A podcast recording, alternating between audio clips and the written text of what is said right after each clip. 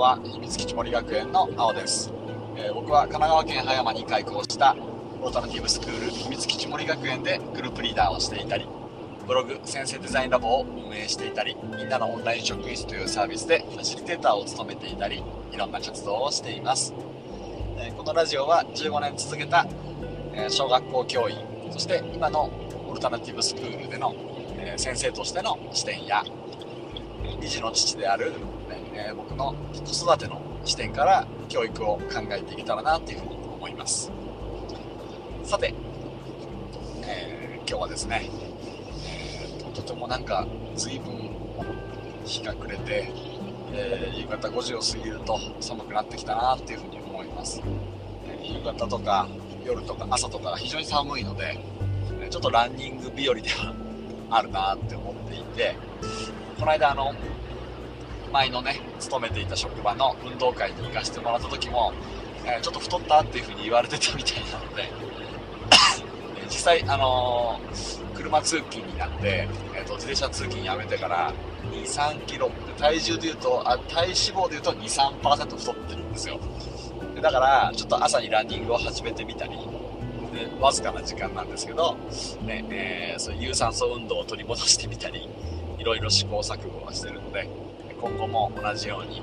そういうことをやっていきたいなと思っています。寒くなってきたからこそ走るのが苦痛じゃなくなってるし何かの折には、ねえーと、娘とのね体操の送り迎えに一緒に自転車で向かったりとか何かの折には運動を入れておきたいなと思います、えー、さてですね今日は、えーと試行錯誤があるから子供に自分で伸びる力が備わるという話をさせていただきたいと思います。えまず、えーと、秘密基地森学園では、えーと、マイプロジェクトといって自分のやりたいことを探求する時間があります。えー、昨日も2時間、そして今日も1時間、ありました。えー、試行錯誤がやっぱり許される環境っていうのは本当に必要で、ね、やるものが決まっていて、これの枠の中でやってみなさいよは非常に難しいしその試行錯誤の時間の幅っていうのは一人一人違うと思っているんですよ。例えば、ね、それに3時間ぐらいかかって自分のやりたいものを見つけられる子もいれば、ね、パッとその瞬間からやりたいが発信されて、ねえっと、形にしていくことができる子もいれば、ね、10時間とか15時間かけてじっくりじっくり積み重ねていいものを作り上げたいなって思う子もいろいろいるので大事なのはその試行錯誤がちゃんと許されている時間があるかってこと。そしてその時間が一人一人違うところまで許されているかってことだと思うんです。マイプロジェクトは非常に難しい部分だなっていうふうに思っていて9月にはアワープロジェクトって言って、ねえーと自分たちのプロジェクトとしてリフォームで取り組んでみたり10月にはチームプロジェクトってことで3つのチームに分かれて、えー、継続して取り組んでみたりする中でちょびっとずつ自分のやりたいことが見えてきて、ね、いくつかある中から自分が大事にしたいこととか自分が心地いいことを徐々に選べるようになってきました。で今日は、えーと、また新しいメンバーも増えたので、ねえー自分のやりたいこと。11月はナチュラルプロジェクトとナチュプロといって、えー、自然とチームになったり1人でやるとき1人になったりそんな風にしてまた一旦マイプロジェクト楽しもうねってことでスタートさせています、ねえー、ただやっぱり、ね、戻ったところでなかなか選ぶのを見つけられなかったりする子ももちろんいたりはするので、えー、その試行錯誤の時間が許されてるっていうのはすごい大事なことだと思うんですよ。えー、今日スライム作ってた子たちは、えー、あんまり多分ねうまくは作れなかったんですけどちゃんとそこでリフレクションをしたり、ね、スライム作りがやりたいなと思ったらそのための準備をしたり、ね、そういう時間割を見ながら作っていくってことをまたなんか大事にしていきたいなっていうね、子供たちとしてはもしかしたら失敗してちょっと嫌な表情あのなんだろう悔しいなって表情をしてたんですけど全然そんなことなくて全部が学びだと思うしまだまだ何年も何年も続いていくので、え、それこそその試行錯誤の幅の中から、えーと、自分に合ったものや自分が探求していきたい深いテーマを見つけてもらいたいなっていうふうに思っています。なのに高学年の組クラスでは、えー、例えば何ヶ月おきのテーマを設定してみたりとか半年単位で取り組んでみたりとかそんなこともやってみたいと思うし、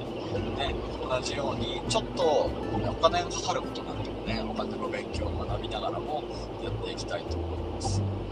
やっぱり、えーと、試行錯誤っていうのは学校教育の方教育の中には絶対的に必要で一見無駄に見えるようなことでも積み重ねていた時にどっかでつながることがあります。だからこそね、えー、時間も その期間も決まっていないような試行錯誤できるその、ねえーと、幅こそがやっぱり子供たちの自分のやりたいにつながっていくんじゃないかなっていうふうに今日のね子供たちの姿を見ていて思いました、えー、実は、今日は運動の時間もあって運動は午後の4時間目5時間目だったんですね。運動2時間やるっていうのは僕は小学校の現場の中ではやったことはもちろん、なくてあったとしても球技大会とかちょっと特別な行事が絡んだ運動会の練習とかそういう時であって普段は2時間続きの体育っていうのはあまりやったことがなかったんですけどそもそもボールゲームっていう枠の中で考えるとやっぱり余裕を持った時間があることでゲームを1回やってみてそして自分の投げ方とかねそういうところを、まあ、投げるだったんですけど磨いてで最後もう1回ゲームをしてみる。で自分の成長を振り返るみたいなことができていくといいなっていうふうに思っていて先生自身もやっぱりその時間のことを動かせる試行錯誤の幅っていうのは本当に大事だなって思っていてどうしても僕や僕らですかね時間っていうものに縛られている部分が多いんですけどね、いろんな働き方をしている人がいて新しい働き方が生まれるようになって時間割は枠ではなく、で自由に組んで働くことができるようになってるの中なのでそれこそ、僕らもその試行錯誤の幅を広げていきたいと思ってるし、ねえー、まだ完全スタートではないんですけど週に1回ずつから自分で作る時間割の自分のね形もスタート今後していきたいなっていうふうに思っています。試行錯誤って言うんですけど今までは本当に枠の中でやらせてたなって思ってて無駄なことをさせてあげられる時間がなかったんですよね。でもそういう無駄なことの中にこそひらめきがあったり試行錯誤の幅が許されてるからこそ探求が進んでいったりするところもあるとから今後 PBL などと混ぜ合わせながら、ね、自己探求やワールドオリエンテーションのクラスで探求していくってことにも取り組んでいけたらなと思いますさて、えー、そのためにいくつかのツールもちょっと使えるようになってほしいなって思いがあるので、ね、今週末は、えー、とちょっとマインドマップの授業を僕も作ってみようかなというふうに思っています。10年ぐらい前に先生向けでやられた資料を久しぶりに引っ張り出してきて、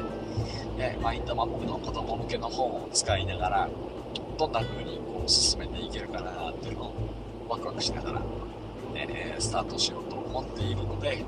またそういうツールを活用してみた時の話もラジオの中でできたらなと思います。でえー、いろんな挑戦をし続けていきたいと思います。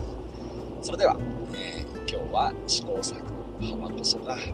えー、ここの探求や成長でいくっていう話をさせていただきました。三月森学園の青でした。今日も良い一日を。